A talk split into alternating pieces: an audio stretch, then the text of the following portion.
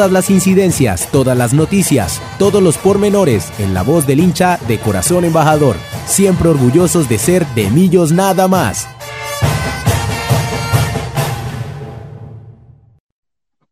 Les damos la bienvenida a este nuevo de Millos Nada Más número 359, agradeciéndole a todas las personas que ya están conectadas con nosotros en este programa eh, mil por ciento de hinchas para hinchas. Hoy vamos a estar hablando de toda la previa de los dos, de los cuatro juegos, si nos alcanza el tiempo, que disputarán Millonarios masculino y Millonarios femenino eh, por la Liga eh, Masculina y Femenina 2023. esta semana enfrentaremos al América y enfrentaremos también al Junior de Barranquilla, pero en primer lugar, también estaremos enfrentando al, Atlético Nacional y al Atlético Huila por la Liga Femenina. Eh, ya están conectados conmigo Pablo Clavijo y Juan Sebastián Pacheco desde Goshen, Indiana y Bogotá, respectivamente. Arranco por la distancia. Juanse, bienvenido a este de Millos Nada Más número 359. Carlitos, un saludo para su merced, para Pau, para Wilson cuando llegue y nos acompañe también en este programa y para todas las personas que nos están escuchando en este de Millos nada más 359 ya a un hito de distancia de 400 programas. Eh, y bueno, sí, demasiada información que tenemos eh, para, para, compartir, muchos partidos que, que, han pasado y que van a pasar en el futuro cercano, así que eh, nada, empecemos porque si no se nos coge la tarde. Y justamente voy a arrancar eh, de una vez con la voz femenina de Demillos Nada más con Pau Clavijo y dándote la bienvenida, Pau, a este nuevo programa, a este nuevo Demillos Nada más en su edición número 359. De una vez vamos a arrancar a hablar del primer partido que tenemos pendiente por analizar, que fue la victoria de, en, de Millonarios en territorio eh, uruguayo, en Montevideo, eh, por dos goles a cero contra Peñarol. Eh, Pau, bienvenida a este de Millón nada más. Eh, ¿Y cómo eh, analizaste tú y cómo viste tú esta primera victoria de Millonarios en condición de visitante? El primer partido, vale recordar que fue el primer partido que Millonarios jugó de visitante en esta fase de grupos de mm, eh, la Conmebol Sudamericana, con Álvaro Montero en el arco, Juan Pablo Vargas, Elvis Perlaza, Jorge Arias y Andrés Ginas en la defensa, Larry Vázquez y Daniel Giraldo haciendo pareja de centrales eh, adelante de ellos Daniel Cataño, David Macalister Silva y Oscar Cortés y en punta el goleador Leonardo Castro. Pau, bienvenida a este de Millonarios nada más número 359 y tu análisis de esta victoria de Millonarios en Montevideo. Bueno, buenas tardes Carlitos, a Juanse, a Wilson eh, y a los que ya se están conectando con nuestro programa. Eh, pues creo que no sé si ustedes pensaban cuando eh, estábamos comenzando o viendo eh, cómo estaba sorteado el, torneo, creo que uno de los partidos más fuertes que pensábamos que se iban a disputar era frente a Peñarol y más em, en Uruguay, que aunque digamos que em, no hemos tenido tan buenos resultados de visitante en Uruguay, eh, pues creo que más que todo era por por el equipo, porque estábamos viendo estadísticas hace ocho días, estábamos hablando con Wilson precisamente que eh, el, el, equipo va de primeras en la tabla en el torneo local y nosotros pues también obviamente estamos cerca en, la, en las primeras posiciones pero creo que eh, desde que veíamos en las eh,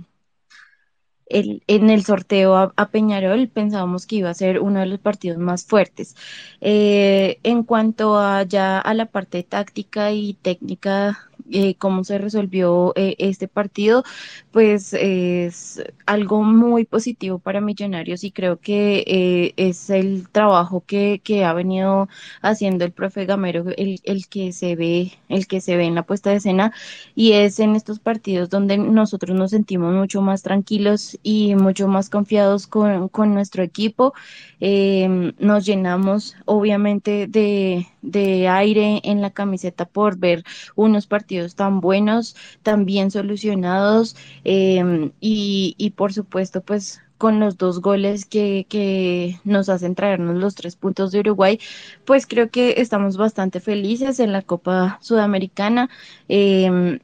en mi opinión, eh, el primer partido estuvo bastante disputado en, en, en, en la mitad de la cancha. Eh, creo que los dos partidos salieron a a crear, a, proponer, eh, y eso lo veíamos con, incluso con, con Giraldo, con Larry, aunque me gustó mucho más el segundo tiempo, eh, pero creo que el tridente Cortés, Silva y Cataño cada vez está más sólido y creo que cada vez se ve más esa rotación que le ayuda muchísimo al equipo a, que cualquiera de los tres puede cambiar posición y puede crear eh, jugadas para que Leo Castro pues obviamente eh, esté activo eh, de punta. O igual como lo conocemos nosotros también podemos ver a Leo tirado hacia un costado apoyando para em, no sé, devolverse en algunas jugadas o rescatando balones. Eh, y pues creo que, que es bastante importante la, la, mentalidad y cómo salta el equipo al ruedo. El primer tiempo, como lo decía, pues eh, digamos que no fue malo, eh, fue bastante tranquilo para los dos equipos. Em, y ya en el segundo tiempo, a partir del, del primer gol, pues creo que Millonarios se dio cuenta que eh, puede jugar a lo que ellos quieran y todo les va a salir bien. Eh, en el segundo tiempo, yo creo que es uno de los tiempos más bonitos que hemos visto en, en este torneo, bueno, en este momento de, del año. Eh, me parece que fue demasiado organizado em, y, y pudimos disfrutar de un baile básicamente un baile eh, con, con, con, la pelota. Em, los dos goles fueron muy, muy buenos y creo que mm, sobre todo pues quiero rescatar eh, la labor de, de, Leo Castro en este caso, eh, que aunque mm, digamos en el segundo em, gol, Leo es el que transporta la, la, mayor parte del tiempo la pelota y es quien se da cuenta con Oscar Cortés, con esa dupla entre los dos de, de, que pueden acercarse muchísimo a la cancha y que precisamente es Leo Castro el que arrastra toda la marca de los tres defensas o de, quienes estaban ahí de Peñarol y dejan solo completamente solo a Osquitar Cortés y eso es habilidad por supuesto de la pelota como la transporta Leo Castro y también de la visión que tiene para, para darse cuenta de, de que pues obviamente toda la marca iba a estar encima de él eh, y que con la facilidad con la que hace un pase para que Osquitar Cortés nos dé el segundo eh, gol. Eh, y ahí ya cuando estamos en el segundo gol creo que es mm, el momento en el que más estamos tranquilos. creo que desde ese momento Peñarol dejó de atacar tanto, incluso ya había hecho algunos cambios que, digamos, Mm, de pronto un, poco tácticos y eh, jugador por jugador, pero creo que le quitaron la rapidez que traía Peñarol en el primer tiempo. Eh, y eso permitió que Millonarios se sintiera muchísimo más tranquilo. en cuanto a las estadísticas, eh, tuvimos tres remates al arco y pues dos fueron gol, así que tenemos muy buena efectividad en este partido. Eh, la posición fue 55 sobre 45, 55 para Millonarios, eh, y pues es algo muy bueno. Eh, creo que el partido fue bastante vistoso para los dos equipos, sin tanto sin tanto, pues, no sé, como que no se fracturó tanto el partido por, por tarjetas o por faltas y eso hace que eh, en sí el juego haya sido bastante bueno, que no, haya sido aburrido para el espectador. Y pues por supuesto para nosotros que es una completa felicidad de ver a millonarios eh, poniendo en práctica todo lo que llevan, eh, digamos, sí, o que se lleva firmando con, con Gamero, el trabajo que lleva haciendo durante estas temporadas y pues que, ¿qué más que traernos dos puntos de Uruguay? El próximo de Millos nada más, el próximo de Millos nada más que será el, 360, eh, la próxima semana estaremos haciendo toda la previa del siguiente juego que nos corresponderá por Copa Sudamericana, que será contra América de Minas Gerais eh, a las 7 de la noche en el Estadio del Campín, pero haremos toda esa previa de, hoy en ocho días. Yo siento que es esto, esto que menciona Pau sobre el, ritmo del, partido, que no se friccionó tanto y que se le dio continuidad, eh, estuvo atado a, una terna arbitral que no es colombiana y que no está acostumbrada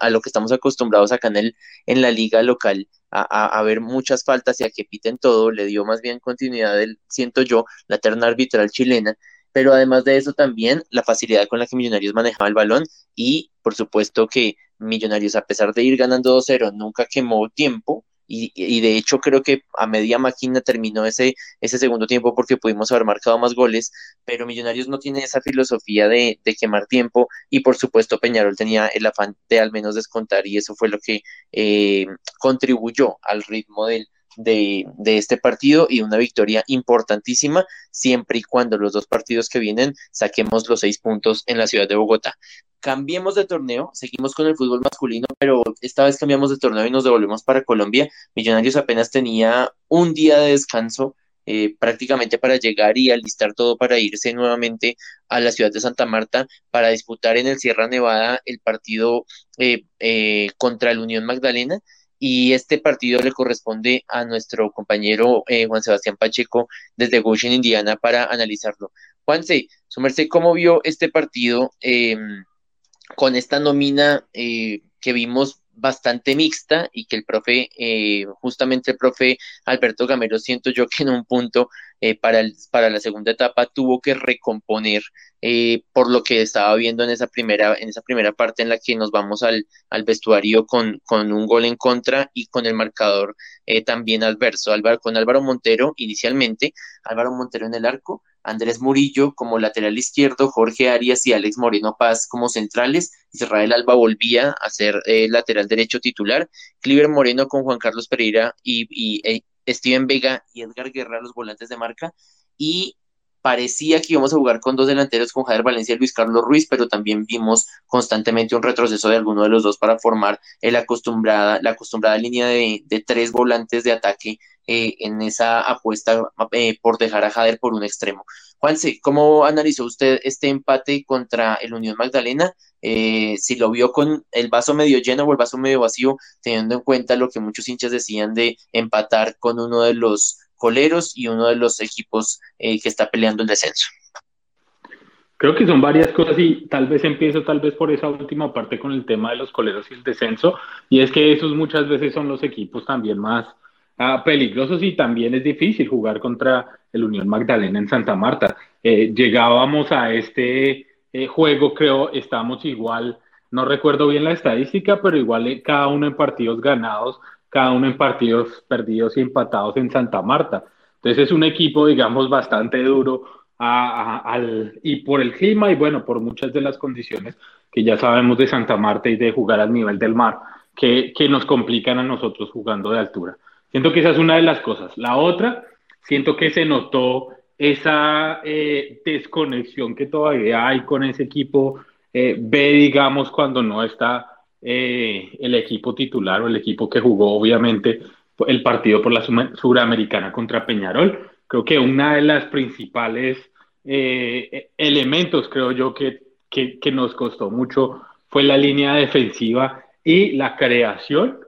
eh, creo yo que el llamado, digamos, en la parte de adelante, hacer ese volante que estaba un poco más creativo, que conocía bien la cancha, obviamente, porque jugó ahí, eh, era Juan Carlos Pereira y creo que le faltó mucho, así como a veces decimos que, que Juan Carlos Pereira se juega unos partidazos en Bogotá o en otras plazas cuando necesitamos también ese jugador que nos ayude a crear o que nos ayude con un poco las ideas en la mitad de la cancha. En este partido Juan Carlos Pereira definitivamente estuvo perdido y creo que eso tuvo que ver o dio cuenta también de, de lo perdido que estuvo el equipo en el manejo del balón. Ese es uno de los fuertes de Millonarios, el manejo del balón, pero en este partido creo yo que la perdíamos o, hacíamos pases erráticos o no había ese orden o esa creación, digamos, de oportunidades en la parte de adelante que nos podían ayudar, digamos, para, eh, para, para, crear goles, para hacer goles. Y creo que ese fue uno de los pecados de este partido.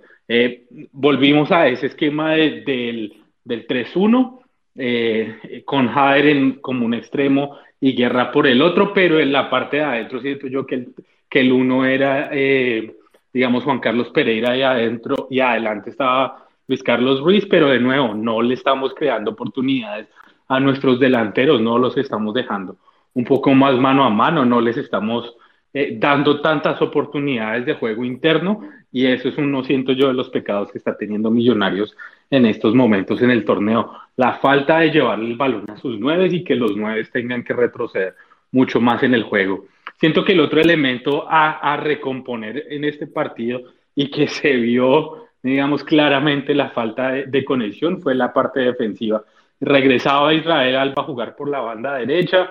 teníamos a Jorge Arias que ha estado acostumbrado en los últimos partidos, o en Peñarol, en, Uruguay jugó por banda izquierda como lateral izquierdo, hizo un muy buen partido, y ahora en este partido volvía a jugar como central, y Murillo jugaba como ese lateral izquierdo eh, que nos ha jugado en algunos momentos, pero sabemos las limitaciones que tiene Murillo en términos de ayudar al extremo por ese lado, en términos de salir o de sacar un poco más al equipo. Murillo es un jugador mucho más para defensivo, obviamente, para quedarse atrás y no, no salir, digamos, a buscar tanto las opciones de gol en la parte de adelante. Y creo que ahí eh, fue uno también de los, de los efectos, digamos, de que esa primera mitad de Millonarios fuera bastante regular, la verdad. Eh, si no es que, digamos, no creo, si no estoy mal, no creamos ninguna opción, opción de gol en la primera parte y eso también da mucho eh, de qué hablar de, de, del desempeño, digamos, del, del,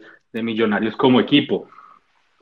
Eh, creo que el otro tema fue la, de nuevo, poner a Jorge Arias como central en combinación con Alex Moreno Paz. Eh, siento que eh, les faltó a los dos coordinaciones muchas jugadas. A Jorge Arias en muchos partidos se veía, se veía que le, que le, le ganaban, le estaban ganando mucho la espalda en muchas ocasiones y creo que eso no ayudó no ayudó al equipo y ahí también se genera una de las opciones o, la opción de gol que se crea o el penal que, que crea la Unión Magdalena también. Y creo que es muy discutido el tema del penal creo que en otras condiciones eso no hubiera sido eh, penal. En lo personal a mí me pareció que no fue penal, pero pues el árbitro lo marca así y el VAR lo marca así, y de nuevo creo yo que era un, favorecimiento también del VAR al, al, quien estaba jugando de local. En el segundo tiempo había, hubo jugadas así, también hubo unas, algunas dudosas en cuanto a, o, a, a, favor de Millonarios, pero tampoco se pitaron. Entonces creo yo que el árbitro como que, pienso yo que la, que la embarró, pero después se dio cuenta, digamos, de lo, de lo que hizo y trató de compensar y no, no, creo yo, no hacer o no cometer más errores en, en, en ese sentido. De nuevo, un juego muy discreto de, nuestros, de, nuestro, de nuestra línea defensiva. Creo yo que Cliver Moreno también estaba un poco perdido en la primera parte y Steven Vega creo que todavía se le nota que está en ese proceso de regresar, de readaptarse. Y obviamente siento que el tema climático fue algo que le, eh, le, afectó a Millonarios, perdón. Eh, creo que en la segunda parte el profesor hace bien en meter los cambios y meter a ese primer, digamos, jugador que podría quedar, crear oportunidades em, para, para, para, hacer otro juego. Eh, uno de esos obviamente era Macalister Silva eh, y también entra Perlaza, sale Murillo, digamos, a reforzar esa zona, perdón, saca, sí, a Murillo para reforzar, digamos, esa zona de la lateral que era el otro tema, estábamos viéndonos muy limitados por la salida por la banda eh,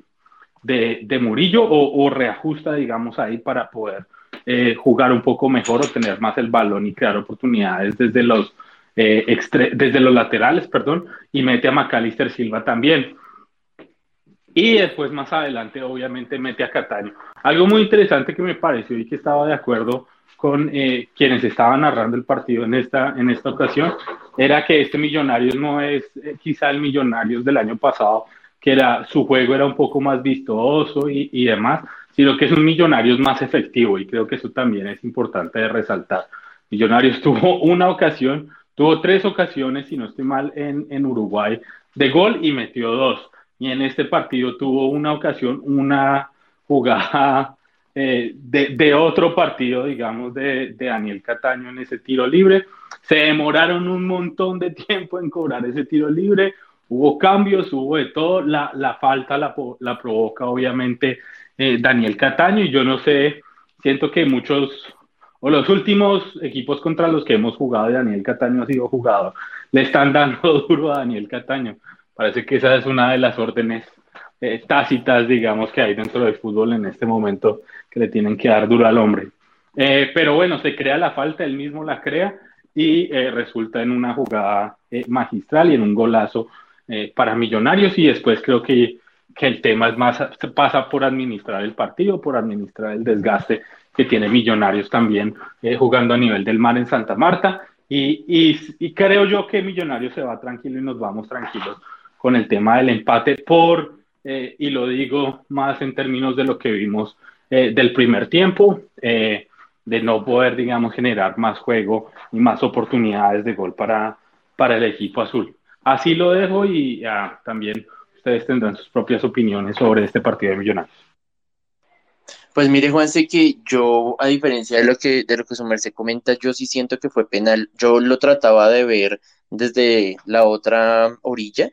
y yo sentía que si esa era, era una jugada que nosotros hubiéramos sufrido en, en contra, si eso hubiera sido una falta que le hubieran cometido a Millonarios, todos estaríamos pidiendo penal y estaríamos hablando, pues en caso de que no lo hubieran pitado, que nos, que nos habrían robado, porque yo veía la, la, la imagen varias veces y yo decía, no, pero es que no le hace nada, pero, es, pero sí hay un contacto que lo desestabiliza, no es muy fuerte, pero poniéndole un poco de, eh, como de ponernos en los zapatos de, de la Unión Magdalena, si nos hubiera pasado a nosotros, todos habríamos dicho que contacto, por mínimo que fuera, era contacto dentro del área y era penal. A mí sí me pareció que era penal, pero afortunadamente, bueno, eh, eh, Daniel recompuso con tremendo golazo y creo que a partir de ese gol, el resto del partido,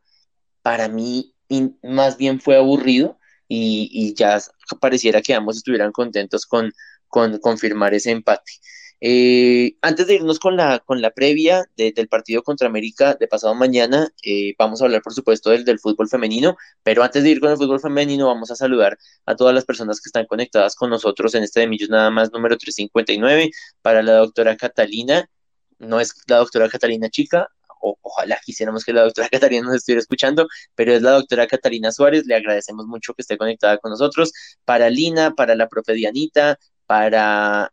otra Lina, Lina arroba Lilore20M, eh, para Natalia, para Camilo, para Doña Anita Valderrama, para Andrés Pesca, para Carito Melo, para Lady, para Mapi, para Hernán, Camila, don Luis Alfredo que siempre nos escucha, el profe David Rada, eh, Mica, Steven,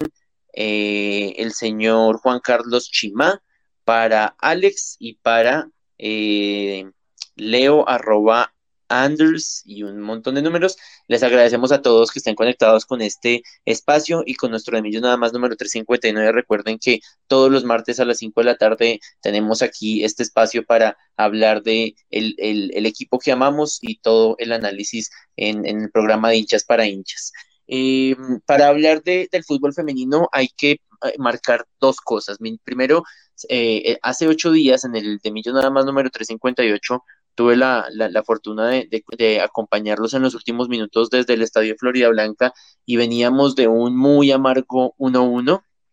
que en el que, Millonarios, por supuesto, y como es acostumbrado en esta Liga 2023, eh, las embajadoras debieron haber ganado, pero nos vinimos con ese sinsabor para Bogotá eh, a preparar un partido muy, muy jodido, muy importante contra el líder del campeonato. Eh, América, para cuando jugaba, em, empezamos ese partido, nos llevaba 20 puntos de ventaja en la tabla de posiciones, Millonarios en la posición número 14, América en la posición 1 eh, como líder del campeonato. Millonarios se enfrentaba a, al América con Marjorie Sánchez en el arco y el profe Anzola puso a tres centrales, Lorena Alonso por el costado derecho, Andrea Mendoza como eh, defensa central totalmente central por el medio de la cancha y Luisa Montaño como defensa central un poquito tirada al costado izquierdo, Lice Aroca y Laura Tamayo, que son las laterales por, por izquierda y por derecha respectivamente, fueron las jugadoras que eh, formaron la, la figura de cinco defensas cuando América atacaba y, y se soltaban hacia el ataque cuando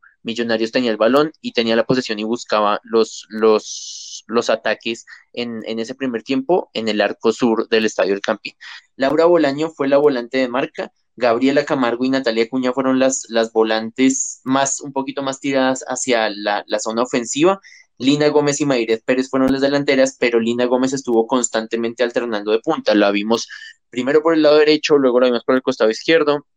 De igual manera, Mayret estuvo alternando el, el, costado derecho y el costado izquierdo. Y fue un partido que arrancó de una vez con acciones para ambos lados. Si bien después del minuto 5, del minuto 10 más o menos del primer tiempo, Millonarios se adueñó un poco más del partido y mostró mucho esa intención y esa necesidad de ganar el, el, partido por, por toda la, la, premura que tiene en la tabla de posiciones. En esos primeros 10 minutos, América demostró por qué es el líder del campeonato, un equipo que sin titubeos ataca, sin titubeos, sin importar si está de local o de visitante, se manda al, al ataque a, a, buscar eh, los goles que justamente las tienen eh, en esa primera posición de la tabla. Yo estaba analizando el, el, tema de, de, de la América eh, y sus jugadoras goleadoras tienen de a 5, 4, 4 y 3 goles cada una en, en, sus, en su cuenta personal, para que veamos la diferencia de lo que es marcar tantos goles y, ganar tantos partidos por goleada del equipo visitante versus Millonarios, que apenas tenemos eh, en Sara Garzón y en Lice de Aroca nuestras goleadoras del campeonato apenas con dos tantos. Entonces, se notó, por supuesto, que estamos enfrentando al líder y a un equipo que durante todas las, ligas femeninas que se han disputado siempre ha sido protagonista, ha sido campeón y ha sido eh, uno de los, de los equipos que ha comandado eh, esa, esa tabla de, de, posiciones de, las ligas femeninas desde que comenzaron eh, en, el, en el país. Pero luego el minuto 10 Millonarios comenzó a poner condiciones, comenzó a hacer presión alta para recuperar los balones. América se, se, notó que eh, se vio sorprendido por, por el planteamiento de, las embajadoras y el profe Baranzola y justamente en una de esas jugadas Gabriela Camargo eh, en, una, en una mm, jugada personal se da media vuelta, engaña a la defensa del América y es derribada y comete eh, o consigue un penal para Millonarios que ni siquiera ninguna jugadora del América protesta porque fue una falta clara y la que se adueña del balón es Mayret Pérez para marcar el primer gol en su cuenta personal y el primer gol del partido para Millonarios. Y hasta ese momento todo, todo estaba bien, todo estaba tranquilo y todo era felicidad porque Millonarios iba ganando 1-0 en el primer tiempo, cosa que le, normalmente le, le, ha costado en esta Liga 2023 de marcar un gol eh, en, las, en las primeras etapas de, de todos los partidos. El problema fue que después de ese gol Millonarios entregó mucho el balón, le dio mucho el protagonismo al América de Cali y el América subió sus líneas y comenzó a, hacer presión alta y a tratar de explotar esos dos, esas dos laterales, tanto la izquierda y la derecha, porque como les decía hace un momento, Lisset y Laura Tamayo estaban muy adelantadas haciendo el, el apoyo en, en, en ataque y sobre todo a Laura le costaba mucho retroceder. Entonces América se dio cuenta de ello y comenzó a, atacar mucho por el costado occidental y por el lado noroccidental de, de la cancha y atacar mucho porque se daba cuenta que Laura no apoyaba lo suficiente a Lorena Alonso en esos retrocesos. En una de esas jugadas hay un centro eh, a, todo el, a todo el corazón del área y cuando creíamos que, si no estoy mal, es Catalina Usme la que recibe el balón y creíamos todos que Catalina iba a centrar, lo que hace ella es dar un pase atrás para que llegara su compañera de frente, eh, la jugadora eh, Sara, Sara, Martínez, sí, Sara Martínez, y rematara de, de primera intención eh, a la salida de Marjorie Pérez, que no tuvo nada que hacer y, y, marcó el empate. Entonces, cuando se da este empate, otra vez se siente, por supuesto, la, la angustia de Millonarios lógica, pero también el hambre del América de, de, de, seguir de largo y de tratar de buscar el segundo gol. Eh, hay una y, y, comienza el juego brusco, comienzan las faltas en la mitad de la cancha, comienza muchos, muchos roces. El América con sus dos centrales y con las volantes de marca demuestra que es un equipo que está acostumbrado a pegar mucho y un equipo que juega mucho eh, el cuerpo a cuerpo y es algo que Millonarios no sabe jugar. Millonarios y las, las embajadoras no tienen un biotipo muy marcado para jugar a ese mano a mano físico y se notó esa diferencia porque cuando Millonarios intentaba jugar con gambetas, intentaba jugar con sociedades y con toques de primera intención, eran derribadas por las jugadoras. Eso obviamente no exonera a, una boxeadora, digo yo, como Carolina Pineda, la número 8 del América, que le dio un puñetazo a Mayret Pérez y en la cara de la jueza y, y, apenas se ganó la tarjeta amarilla. También hay que decirlo, porque hay que, hay que recordar que en esa jugada y en muchas otras jugadas quien decidió o quien decidía las tarjetas y los colores de las tarjetas era Catalina Usme. La, la, la jueza se acerca a Carolina Pineda para, para, mostrarle la tarjeta y Catalina Usme llega primero y se charla completamente a la jueza y la jueza solamente le muestra una tarjeta amarilla cuando era una agresión sin balón, una agresión con un puñetazo que debió haber sido expulsión directa y que nos hubiera de pronto ayudado en ese transcurrir del, de lo que quedaba del primer tiempo y el inicio del segundo. Pero para el segundo, Millonarios eh, y América salen al segundo tiempo con la misma intención. Millonarios con la necesidad y América con eh, también la ambición de llevarse tres puntos del campín, pero el panorama no cambia. Muchas faltas en la mitad de la cancha, muchos roces, muchos pelotazos. Creo que Millonarios a lo largo del segundo tiempo se excedió con los pelotazos porque siento yo que a pesar de los cambios y del ingreso de Paloma, eh, y el ingreso también de la jugadora eh, em, Sara Garzón, que también ingresó en el segundo tiempo, de la misma Catalina Maya antes de su expulsión y de la jugadora Marley Dicosio, a pesar de que el profe buscaba esas sociedades en la parte de adelante de la cancha, eh, Millonarios siento yo que se excedió mucho con los pelotazos porque no encontraba las conexiones entre eh, tener la posesión del balón, salir desde arco propio y comenzar a tocar. Siento yo que también por el juego que propone, el juego propositivo de, del América, a pesar de estar en condición de visitante, obligaba a Millonarios a, jugar mucho de largo pero pues afortunadamente justamente en, en, esas jugadas hay un tiro de esquina a favor de Millonarios, el balón va, ya, ya, estamos hablando del segundo tiempo, recuerden, y cuando el balón va también al corazón del área, eh, hay una mano de, una jugadora del América. Después de esa, esa mano ameritó el penal que, finalmente se, se, pitó, pero después de esa mano el balón le quedó a, Luisa Montaño y estaba totalmente sola a rematar, más o menos para que ustedes se hagan una idea de, de, la posición en la que estaba y de las posibilidades que tenía Luisa. Luisa quedó con el balón y quedó con todo el panorama de rematar, más o menos en la misma posición en la que Elvis Perlaza estuvo en Montevideo. Eh, a un costado, pero con todo el panorama para rematar cruzado. Y la jueza pita el penal. Entonces, sí, nos da el penal, pero siento yo que vuelve y se equivoca, porque pudo haber sido perfectamente una enorme ventaja que hubiera eh, desencadenado en un gol para Millonarios y no nos, eh, nuevamente no nos íbamos a, mordernos las uñas y a esperar que, que el cobro fuera bien o fuera mal la encargada del cobro, la que se pidió el balón, fue Sara Garzón, la jugadora número 14, el mismo número de, de Macalister Silva en el equipo masculino. Y Sara Garzón no titubea y le da un riendazo maravilloso para romper la, la malla del arco norte del Campín y pone el 2-1. Y a partir de ese 2-1, hermano, defienda como pueda, sálvese quien pueda y saque ese resultado como sea. Eh, el América, por supuesto, se viene encima, Millonarios viene eh, eh, quemando tiempo eh, porque necesitaba, porque eh, necesitaba los tres puntos, necesitaba irse ganador del campín como fuera. Catalina Maya se gana una amarilla por evitar una, mm, un cobro a riesgo de Catalina Usme y luego en una siguiente jugada le reclama a la jueza después de que dio 12 minutos de adición y en uno de esos reclamos se lleva la segunda amarilla y se va expulsada en, ese, en esos 12 minutos de adición. Eh, Laura Bolaño se lesiona y dura como tres minutos fuera de la cancha y nunca le autorizan el ingreso. Eh, Marjorie Sánchez, la portera, también duró un tiempo en el piso, pero no podía ser sustituida y tuvo que terminar los últimos minutos totalmente agotada porque ya se habían quemado todas las ventanas de, los cambios y no se podían hacer más. También eh, Laura Tamayo, que por supuesto después del segundo gol de Millonarios se devolvió y quedó fijada como, como lateral y nunca volvió a, subir en el ataque. La encargada del ataque era Marley Vicosio, eh, tratar de pescar los rechazos de Millonarios y tratar de defenderse ya sola adelante, a ver si de pronto se nos daba un 3-1 que nos diera tranquilidad, que lo cual no se dio, pero todo el equipo defendiendo y finalmente ni con cinco eh, juezas, eh, sumando a Catalina Usme, ni tampoco con 12 minutos de edición el América logró empatar y Millonarios se llevó una victoria que celebró a rabiar. Sara Garzón lloró, muchas jugadoras salieron y se abrazaron llorando por todo el esfuerzo que significó y creo que fue un desahogo a toda esa impotencia de haber jugado tan bien en las fechas anteriores, pero haberse ido o con las manos vacías o apenas con un punto. Eh, las jugadoras lesionadas ingresaron a la cancha, Kena Romero se abrazó con el profe eh, Anzola y yo decía, pero si Kena está lesionada y ella pegó un brinco para abrazarse con el profe Anzola. Eh, también eh, Calvo, una de las jugadoras favoritas de, de, Clavijo, también ingresó, a la cancha y mm, ingresó a la cancha y,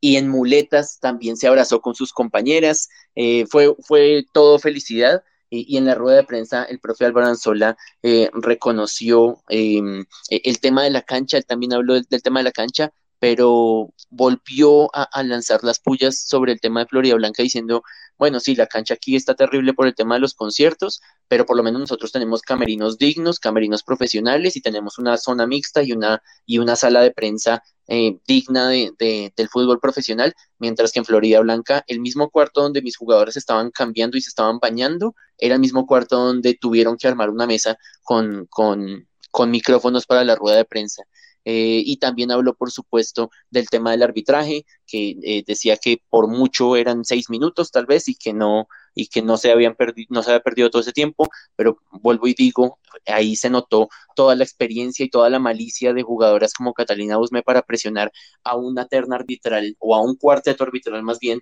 que se le notó que no tiene el carácter suficiente para eh, dirigir un partido de tantos quilates como este contra la América de Cali. Finalmente Millonarios, bueno, se llevó los tres puntos, afortunadamente, y ya está preparando el partido de mañana. Ya están en este momento seguramente las jugadoras desplazándose a la ciudad de Medellín. Había esta incertidumbre de Millonarios dónde iba a jugar por el tema de la sanción de, la plaza, pero como, como bien vimos en, algunas publicaciones del día de hoy, eh, ya se le levantó la sanción a, Nacional de parte de la alcaldía y ya pueden jugar en el Atanasio. Todavía tienen que jugar a puerta cerrada, pero ya pueden jugar en el Atanasio de manera que se confirma que el partido de mañana, que es un juego aplazado por la fecha 5 de la Liga Femenina contra Atlético Nacional, sí se jugará en el Estadio Atanasio Girardot. Y la nómina de convocadas la acabo de publicar la cuenta de Millonarios oficial femenino hace media hora y la única sorpresa es la salida de Catalina Maya por la expulsión, por su suspensión, esperemos que sea solamente una fecha por haber sido doble amonestación, y el ingreso nuevamente a la convocatoria de Vanessa Palacios, quien había sido tenido en cuenta, eh, ella había sido tenido en cuenta para viajar a Bucaramanga, eh, había salido para este partido contra América y nuevamente ingresa para reemplazar a, a Catalina Maya debido a su suspensión por la expulsión. Entonces, los dos partidos vitales que se le vienen a Millonarios son en condición de visitante. Mañana, por la fecha 5, tendrá que enfrentar a Nacional y tiene que buscar esa victoria em, a las tres y media de la tarde y luego tendrá que desplazarse a Bogotá para luego medio recuperar y medio eh, recuperarse para luego desplazarse y jugar el próximo domingo también a las tres y media también en, un, horario complicado por tema climático, en el estadio Guillermo Ruinas Alcid contra el Atlético Huila, ese sí por la fecha correspondiente a la fecha número 13 de la Liga 2023. Eh, Entonces, dos partidos difíciles por tema clima, por el hecho de ser visitantes, pero que el profe Anzola por lo menos se enfrentará con sus dirigidas con la alegría de haber sacado los tres puntos contra eh, el líder del campeonato. Cerramos aquí el capítulo del, fútbol femenino y vuelvo contigo, Pau, para hablar de la previa del otro partido que tenemos eh, inmediato, que es esta vez el masculino contra el América de Cali. Ya jugamos contra el América femenino, ahora vamos contra el América masculino el próximo jueves a las 8 y 20 de la noche en el Estadio Nemesio Camacho El Campín. Em, creo yo, Pau, que es un partido clave, teniendo en cuenta que seguramente el partido del fin de semana contra Junior va a ser con nómina mixta, eh, por lo que implica el juego de Sudamericana la próxima semana, y de ahí que sea tan importante este partido en Bogotá y sacar los tres puntos eh, con la nómina titular, pienso yo, imagino yo, Pau, con la nómina titular para descansar y, para enfrentar el partido contra Junior de una, con, con el respiro de tener tres puntos que nos acerquen mucho más a la clasificación. Sí, Carlitos, pues creo que debemos aprovechar en esos espacios donde vamos a tener descanso en, Sudamericana eh, para seguir sumando puntos acá en, en nuestro torneo local. Eh, y precisamente creo se vienen, eh, aparte de, los partidos eh, de Sudamericana y todas las jornadas muy apretadas que vamos a ver durante la, la siguiente semana, eh, unos partidos bastante interesantes y, y, pues que van a ser eh, un punto clave, como tú lo mencionas, eh, para el rumbo de Millonarios acá en, en la liga. Eh, empezando pues por el, el del América de Cali. Eh, siento yo que vamos a irnos con, con nómina titular. Me parece que, que Gamero precisamente eh, nos hizo de pronto pensar que frente a, um, Unión Magdalena íbamos a, estar con una titular un poco menos mixta por los convocados y que, y que alcanzaron a llegar a Bogotá para partir a, a Santa Marta, eh, pero creo que precisamente en ese partido vamos a ver eh, una nómina mucho más, más titular, eh, quizás eh, ya dependiendo de cómo se encuentran los jugadores, eh, haremos algunos cambios en específicos, pero sí, sí creo que um, el profe Gamero piensa en, en, ya llevarse al bolsillo la clasificación o estar mucho, mucho, muy cerca a esta y precisamente creo que eso fue lo que nos, nos quiso digamos, eh, mostrar cuando ingresaron Maca, cuando ingresó Cataño y por supuesto Osquitar Cortés en este partido frente a Unión Magdalena. Y creo que eh, esa es, pues creo que la, parte esencial de nuestro equipo ahora. Eh, digamos que estamos viendo muy buena rotación entre los volantes de, de marca. Eh, tenemos, digamos, unos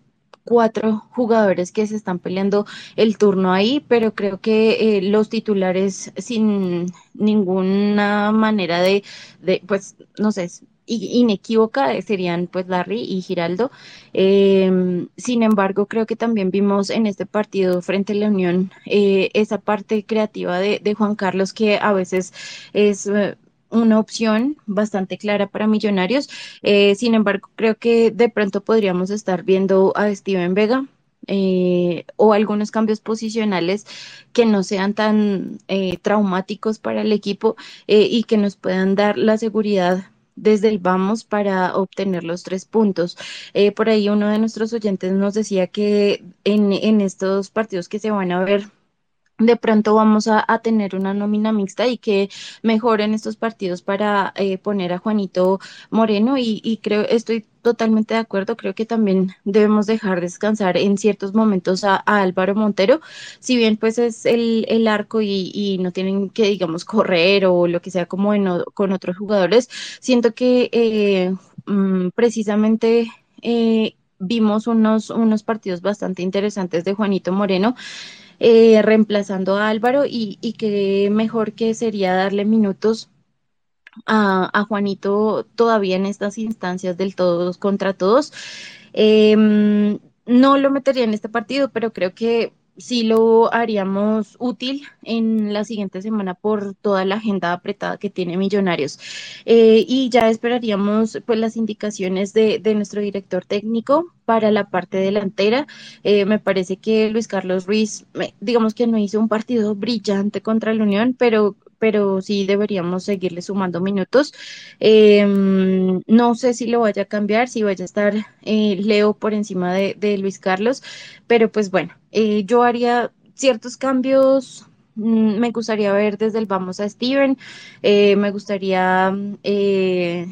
de pronto darle la oportunidad a Luis Carlos, solo por, no sé, de pronto darle más descanso a Leo, pero creo que precisamente el fin de semana no jugó pre, para, para poder estar eh,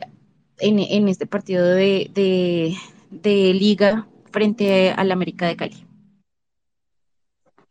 Eh, precisamente creo que están de acuerdo contigo, Pau, en, en ahí en nuestras redes sociales nos, nos comentaba uno de nuestros oyentes que estaba de acuerdo con darle minutos eh, a Juanito Moreno. Yo siento que es una posición en la que se en la que tenemos la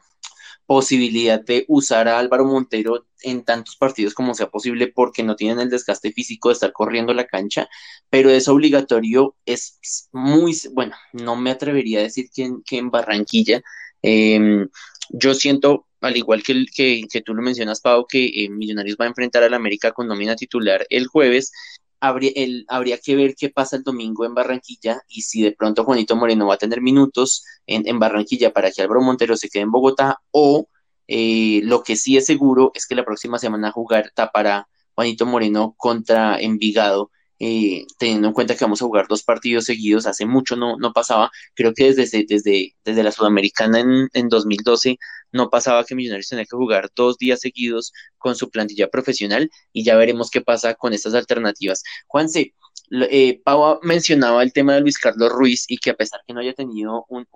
juego deslumbrante en Santa Marta, debería ser uno de los hombres que comience a, sumar minutos en la liga eh, para, para que se vaya poniendo a punto. Su merced, ¿cómo ve esta nómina titular contra la, contra el América, ¿cómo ve estas posibilidades de Montero, Juanito y la incursión o la inclusión más bien de, mm, de Luis Carlos Ruiz, también teniendo en cuenta que Fernando Uribe ya está recuperado y todo el calendario pesadísimo que se le viene a Millonarios, empezando esta semana por jugar en Bogotá y tres días después jugar a las cuatro de la tarde en Barranquilla.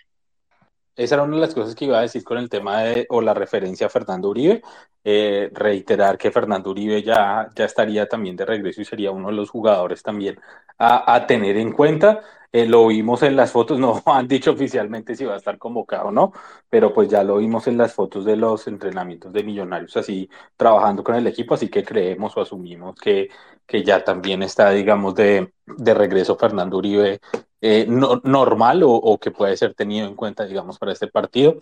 Creo yo que estoy de acuerdo con ustedes en el tema de tal vez tener un equipo mucho más titular para, para este partido. Siento yo que es necesario, a medida que también vamos avanzando en la Sudamericana, ir pensando en eh, asegurar ya la clasificación en el torneo local para tener un poco más de tranquilidad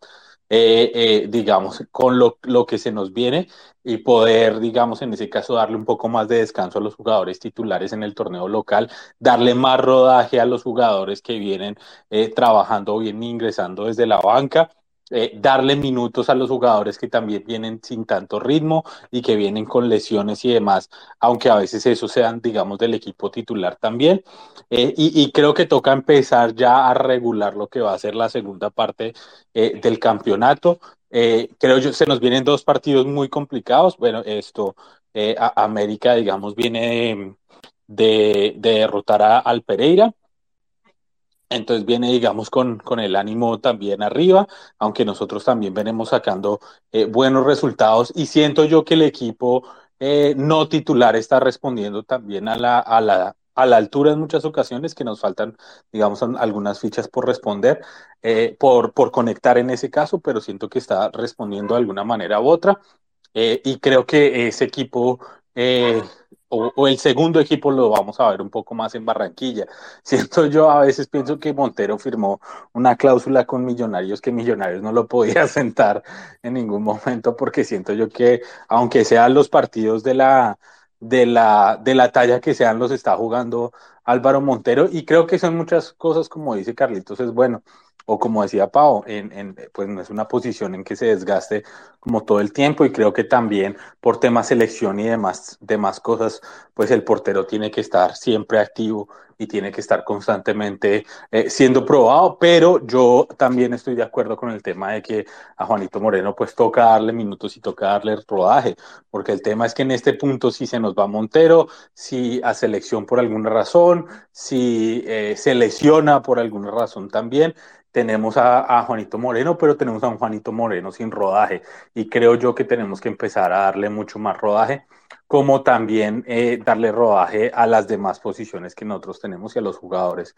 que no han tenido eh, la oportunidad, digamos, en el primer equipo eh, por una razón u otra. Yo estoy de acuerdo que deberíamos cerrar y también hacerlo de local. Creo que en los partidos de local toca enfocarse un poquito más y toca sacar los puntos que nos quedan, tal vez en esos partidos de local. Y también, eh, no sé si la mejor palabra es apostar, pero ir un poco con el equipo a los partidos de visita, con el equipo eh, alternativo, digamos, o con las alternativas que tenemos, que siento que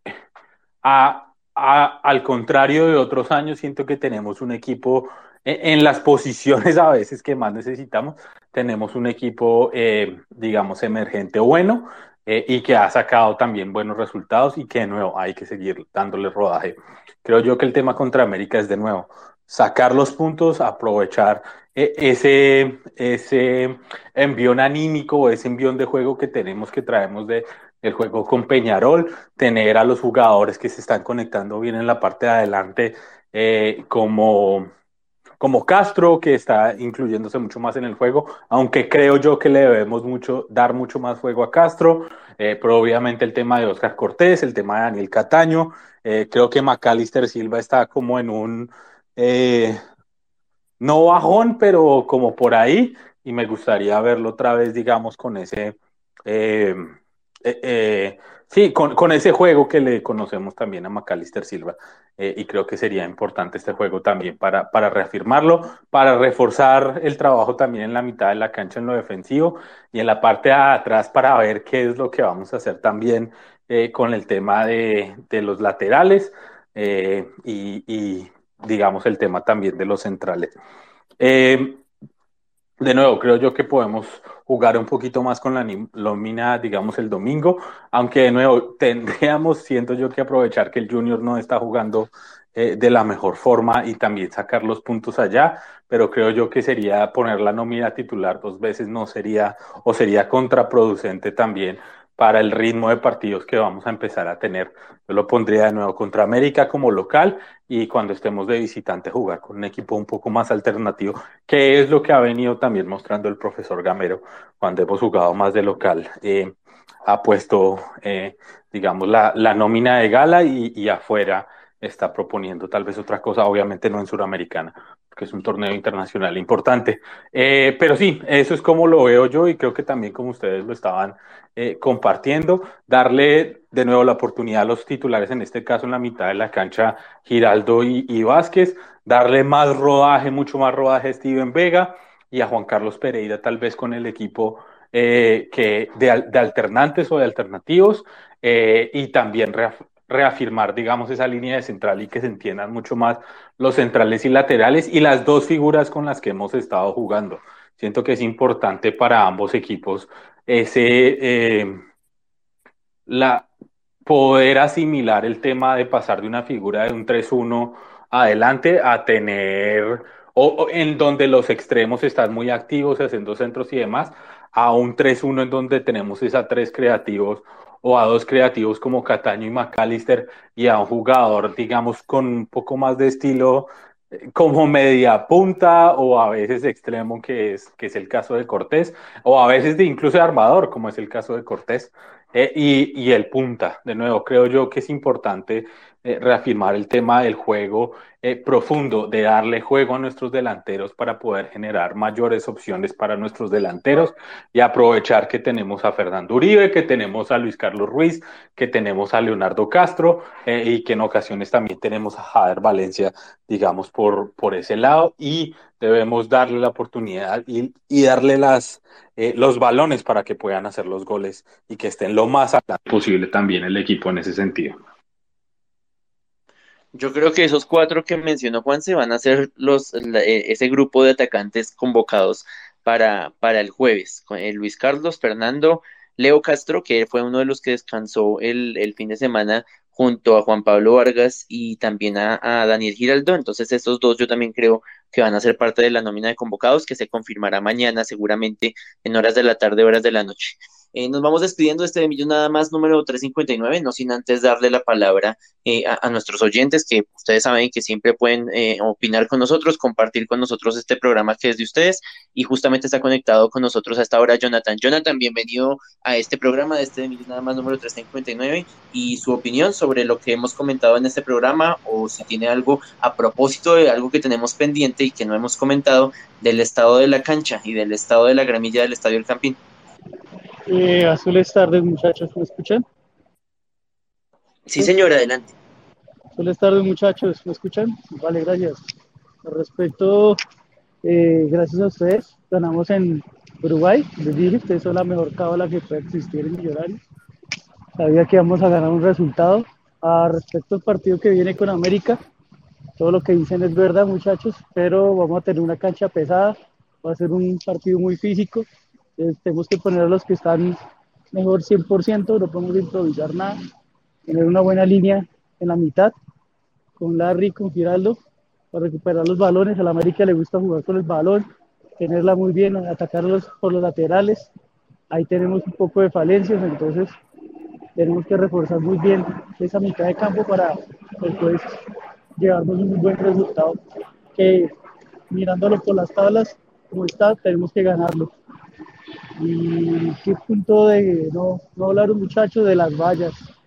de que pues, posiblemente nos coloquen mallas en el campín, será retroceder, esperar que la alcaldía local no, no caiga en esa tentación. Durante muchos años he ido al campín y las mallas ha sido lo peor que ha pasado. No podemos retroceder. Yo sé que la hinchada millonaria es juiciosa y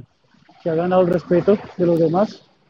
Y creería que no, es necesario poner vallas en los, eh, cuando ve Millonarios o Santa Fe. Y al respecto de las chicas, por fin la suerte se nos dio. Un partido difícil, lo vi hasta morir, sufrí con ellas, hasta lloré con ellas. Divinas todas, dejaron todo en la cancha y se ganaron tres puntos de oro. Y, buenas tardes muchachos, gracias por este espacio y Dios me los bendiga a todos. Y pues regreso a casa porque voy camino a casa. Me están esperando mis embajadoras. Un abrazo muchachos.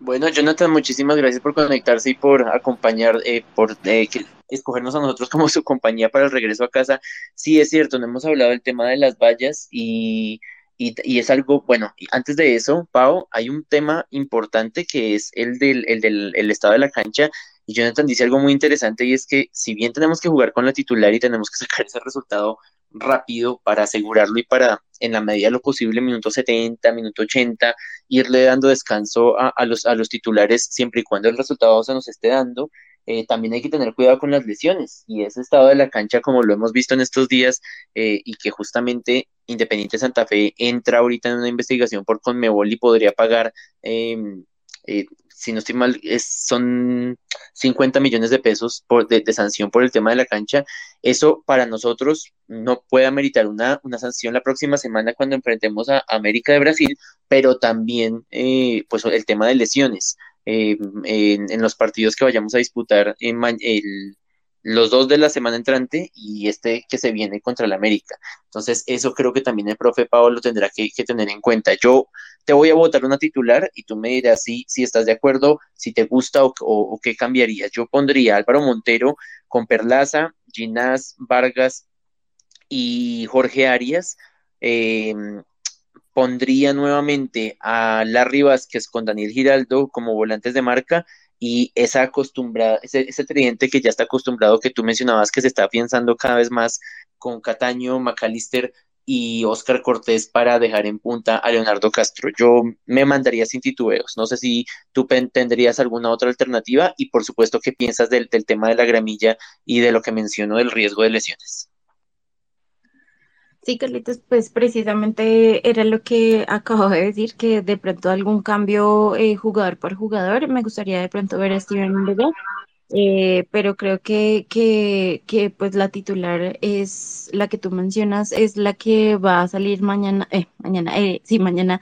perdón, el jueves al ruedo y, y, creo que es precisamente la mentalidad que, que tiene el profe Gamero para um, poder eh, obtener los tres puntos eh, y poder estar cada vez más cerca de la clasificación. Eh, en cuanto a la gramilla y las lesiones, pues obviamente esperemos y confiemos que ninguno de nuestros jugadores salga lesionado eh, precisamente por el estado en el, que se, en el que se encuentra el estadio El Campín.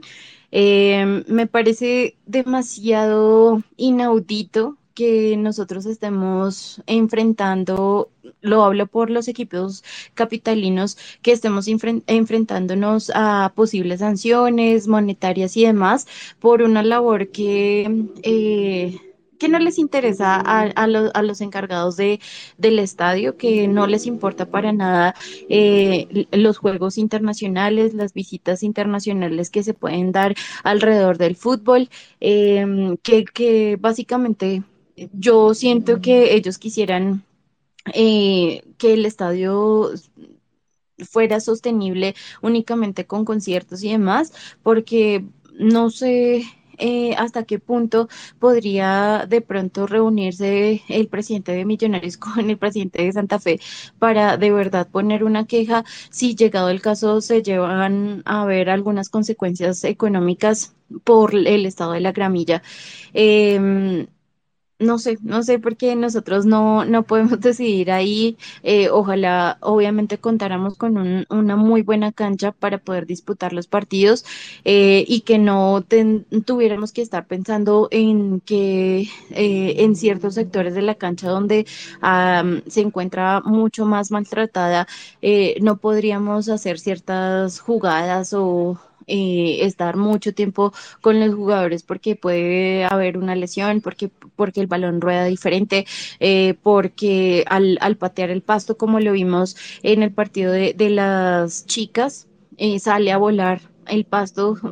cuando en otros partidos, partidos veíamos que la gramilla estaba completamente sana. no sé, pues me parece inaudito, es algo que, que no comparto y que eh, obviamente eh, hace que, que, nuestros partidos se compliquen o que le den un poquito más de complejidad a, a, nuestros equipos y pues obviamente que, que, es algo que nos molesta eh, por porque pensaríamos que, que, al ser torneos internacionales, al estar disputando tantos partidos acá eh, con liga, pues obviamente los entes que están eh, encargados de eso, pues se darían cuenta eh, de, de, que no podrían estar prestando eh, el estadio para, para otros espacios, pero bueno, esa es nuestra opinión. Eh, amamos desde, eh, hablamos desde el amor que le tenemos al fútbol, desde el amor que le tenemos al estadio por lo que nos ha enseñado el fútbol y pues para otras personas sería ilógico estarnos escuchando con todo lo que estamos diciendo acá. Yo sí voy a dejar mi objetividad a un lado sobre ese tema, pero antes de, de que lo olvide, y me, me, hacía falta mencionar algo frente a lo deportivo y a lo que y al partido que se viene contra el América, Juan se mencionaba eh, que América viene de ganar eh, su partido contra Pereira y anoche estábamos comentando con Pau justamente ese partido del América contra Pereira en el Pascual y que eh, es un día menos que tiene América de, de descanso, más todo el, el, el, desgaste que tuvo al final y pa, para, para ganar, para marcar su segundo gol en el tiempo de edición, de manera que Millonarios cuenta con un día más de, yo me atrevería a decir que dos días más de recuperación, no solamente por ese juego eh, de anoche del América, sino también porque el América finalmente se tiene que desplazar eh, el día de mañana para Bogotá. Entonces, eh, pues confiemos también que eso juegue a nuestro favor para, para este partido importantísimo eh, para asegurar la clasificación. Y con respecto ahora sí al tema de la cancha, eh, yo siempre, y las personas que me, me, han escuchado antes en Demillos nada más y me conocen, saben que yo estoy en contra de los conciertos porque yo sé, y lo hemos visto durante muchas veces, que no hay operador logístico de los conciertos que garantice el estado de la cancha el, y que, el, y que el, el pasto, que el césped no se vea afectado. Eh, siento yo que Millonarios y bueno, Santa Fe me imagino, también me imagino que tendrá una posición similar, pero los equipos capitalinos no tienen por qué pagar las, los platos rotos de una administración o de administraciones, porque no vamos a hablar solamente de Claudia, sino de todas las administraciones eh, de la ciudad que no han sido capaces de, de construir un escenario para conciertos con las, eh, la acústica o, lo, la capacidad de público o todo lo que las personas ven de ventaja en un estadio de fútbol. Eh, siento yo que nosotros no tenemos por qué pagar por esos errores y que si los conciertos se deben ir a otras ciudades, porque finalmente eh, Blanca Durán, el líder de, en cabeza de ella y, el, y, y, la alcaldesa no son capaces de, de, pon, de ponerse el, el, pantalón y de exigir que los operadores cumplan con la protección adecuada de la gramilla, pues simplemente el estadio no se debe prestar, así de simple. El estadio El Campín es para fútbol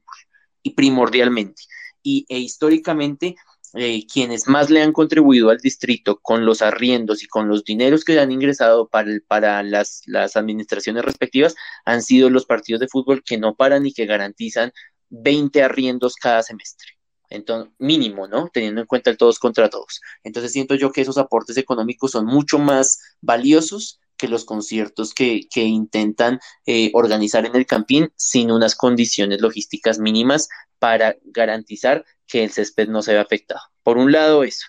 Por el otro lado, eh, y con el tema que, con el que cerraremos este de Millos nada más número 359. Eh, Jonathan, yo con lo que mencionaba de las, de las vallas, yo tengo que discernir un poco porque yo siento que nosotros ya retrocedimos. Nosotros no vamos a retroceder porque las vallas vuelvan al campín. Nosotros ya dimos un paso atrás. Cuando tiramos monedas en los corner, cuando la gente de Occidental hizo sancionar todo ese sector de Occidental por lanzar objetos al, al, al equipo rival, por las sanciones económicas que nos ha puesto con Mebol, por las peleas entre las barras externas e internas, por eh, no sabernos comportar, por eh, hacer cacería de hinchas visitantes en las tribunas, ya retrocedimos, sin vallas. Nosotros como hinchas ya demostramos que no nos sabemos comportar y que con vallas o sin vallas ya retrocedimos en, en esta, en, en, en este, mm, el que debería ser el proceder del hincha en el estadio. Entonces, finalmente, si nosotros demostramos que sin vallas no nos pudimos comportar y las vallas van a tener que volver porque seguramente volverán, hombre, que embarrada no nos gusta, visualmente es horrible, eh, se ve mucho más bonito el estadio sin vallas, pero nosotros no vamos a retroceder por la instalación de unas vallas. Nosotros ya retrocedimos y esto simplemente es una consecuencia de, de lo que nosotros nos hemos cansado de mostrar eh, al, al eh, decir con nuestros actos en, el Estadio del Campín que no sabemos comportarnos en una cancha de fútbol y no sabemos manejar nuestras pasiones eh, y, hemos afectado a nuestro equipo. Recuerden la invasión de, de, la cancha cuando eh, estaban Nicolás Viconis y Andrés Cadavid todavía en, Millonarios. Eh, recuerden las peleas con la hinchada del Tolima ahí en el sector suroriental del Campín. Hay muchos sucesos, hay, hay muchos y, podemos y, todos sabemos todo lo que ha pasado en el estadio eh, y eso ya ha sido un retroceso. El retroceso no sería instalar las vallas, sino sería más bien eh, lo que ya hemos demostrado y esto simplemente es una consecuencia. No sé, Pau, cuáles son tus, tus conclusiones de este tema eh, antes de, cerrar este de Millos nada más número 359. Sí, sumándole a eso, pues creo que precisamente que las consecuencias para quienes atentan eh, contra la integridad de otra persona, independientemente de sea otro hincha, otro jugador o lo que sea, eh, pues que no son visibles, ¿no? Eh, ya nos dimos cuenta que mm, pueden saltar a la cancha a pegarle a un jugador y que absolutamente nada va a pasar. Entonces, creo que a partir de ese evento eh, se le dio plena libertad a todos los violentos y a todos los que tú mencionas eh, para hacer lo que quieran con el fútbol colombiano. Eh, que igual no vamos a tener consecuencias porque eh, precisamente lo que pasa en, en el Atanasio pues eh, nos deja ver que hay poderes diferentes a, a, a, la, a, lo que se quiere con el fútbol eh, y que el, en sí el fútbol moderno se ha convertido en eso, eh, en, en, una pequeña parte violenta que, que no queríamos ver eh, y que obviamente el hecho de poner vallas no va a solucionar absolutamente nada.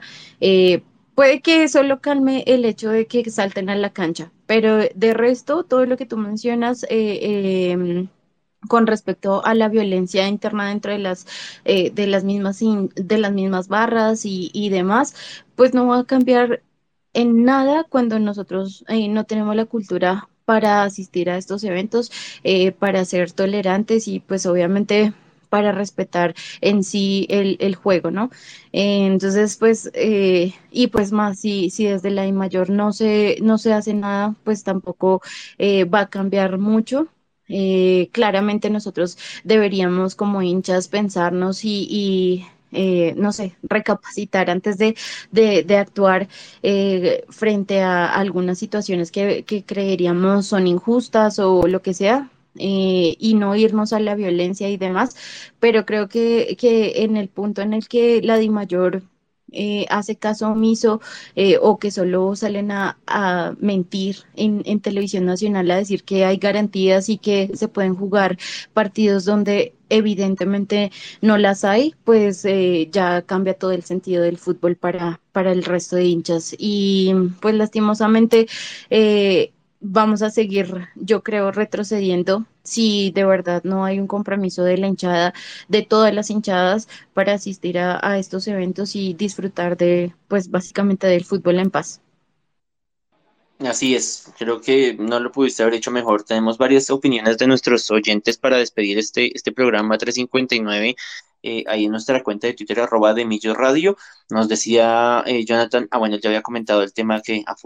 por fin ganamos eh, con las embajadoras. Mauricio Almanza dice que el, Enrique Camacho defendió hoy la cancha. No, en realidad no, Mauricio. Ese audio que está rotando de Enrique Camacho es de la asamblea de hace, mejor dicho, de antes del concierto. Eh, que la cancha todavía se encontraba en buen estado. Ese audio es tomado de la, de la asamblea que tuvo lugar eh, hace unas semanas antes de este concierto. Eh, Juan ofrece dos boletas, nosotros ahí no nos metemos porque preferimos no, no, no, no darle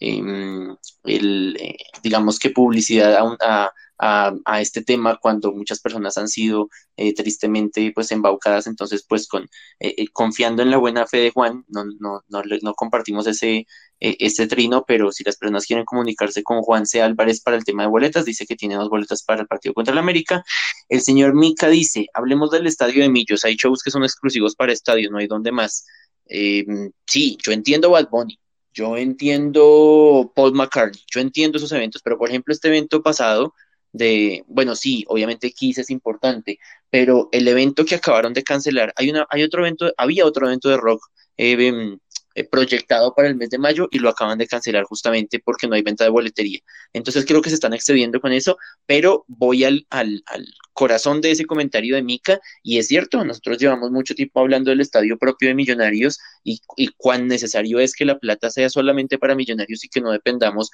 de los caprichos del IDRD. Eh, y los arriendos también excesivos que ellos están cobrando, porque finalmente Millonarios igual tiene que pagar su logística y todo esto. Entonces, em, el tema también pasa, como ya todos sabemos, por el POT. Eh, y porque también la construcción del estadio de Millonarios también depende de la administración, infortunadamente. Eh, y nos vamos. De este de nada más. Y también, perdóname te interrumpo, eso fue hablado en la última mm, reunión de asociados de millonarios que les preguntaban sobre construir un estadio y que precisamente eh, las directivas mencionaban que eso lo han pensado muchísimo para, pues, para, obviamente, para que nosotros tengamos un espacio de solo millonarios eh, y que hay que de verdad eh, pensarlo mm, mucho más seriamente por, eh, porque, pues, en Bogotá no habría el espacio suficiente para, para crear un estadio de tal magnitud y también que el hecho de hacerlo de pronto retirado de Bogotá o a las afueras, digamos, cercanas de Bogotá, haría que el desplazamiento tanto para hinchas como para todas las personas que eh, hacen parte de Millonarios, me refiero a, las a, quienes están en las en la escuela de Millonarios y, pues obviamente los deportistas, pues sería pues eh, difícil para acceder eh, y que obviamente ellos pensarían en que no todos los adeptos a millonarios podrían viajar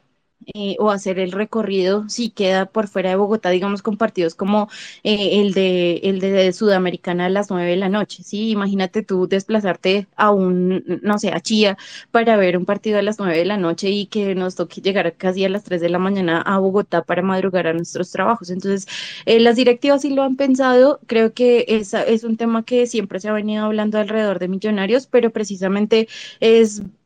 difícil, es difícil eh, por, toda por todo lo que conlleva y obviamente por la parte económica que era lo que tú mencionabas.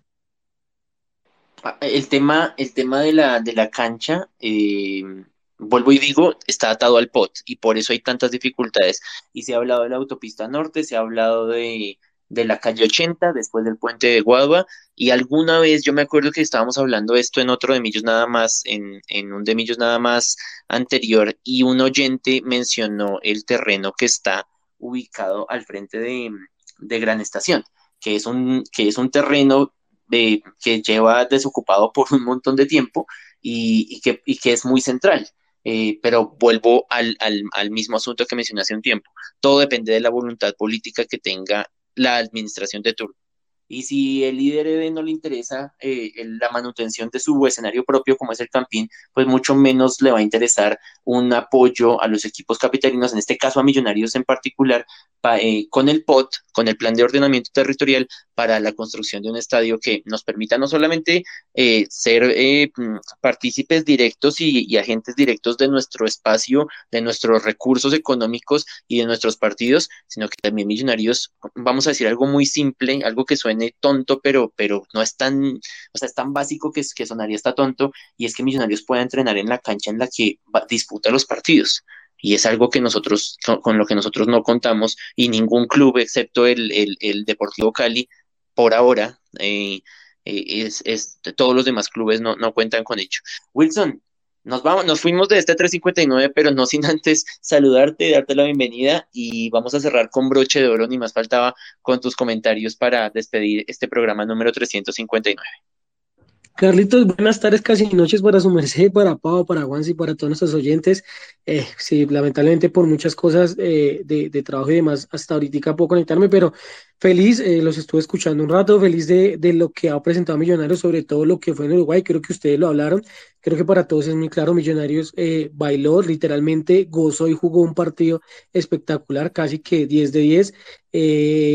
Obviamente, digamos, ya el partido que, que, tuvimos ya por, por liga con, con mixta, pues ya fue un poco más bajado de revoluciones, eh, pero seguimos sumando, entonces total confianza, ganaron las embajadoras también ante el equipo líder, el equipo favorito de, de la liga femenina, entonces como que muy buenos resultados, muy buenas cosas, Carlitos, y esperemos que el otro martes igual sea un programa con, con cosas muy buenas, con buena cosecha de puntos y, obviamente pensando en lo que otra vez que se nos viene, que será Sudamericana y como tres partidos seguidos que leía a alguien y decía, verdad, deberían construirnos o dejarnos dormir cerca porque serán, vamos a vivir casi en el estadio, pero, pero bueno, de esto se trata, esperemos que el equipo esté acorde y lo que siempre esperamos es que eh, no le pase nada a nuestros jugadores, que puedan jugar, que estén bien, que estén completos, que, que no les falte nada y que salud obviamente estén de lo mejor para que puedan afrontar todo esto que se viene.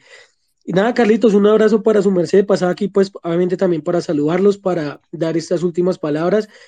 Y pues lo del tema de la cancha, ya ustedes también lo dijeron. Terrible. El tema aquí en Bogotá por el POT, como se lo dice, es casi imposible, sin contar con todo lo que equivale tener un estadio propio. Ahí lo estamos viendo con el Cali, donde ya tiene dos de sus tribunas completamente em, embargadas, ya no son propiedad del Cali, entonces es un tema bastante complejo. Por ahí luego, Carlitos, muchísimas gracias. Espero que tengan una excelente tarde todos y, pues como digo, el martes estaremos hablando, ojalá, con una gran cosecha de todo lo que se viene para Millonarios.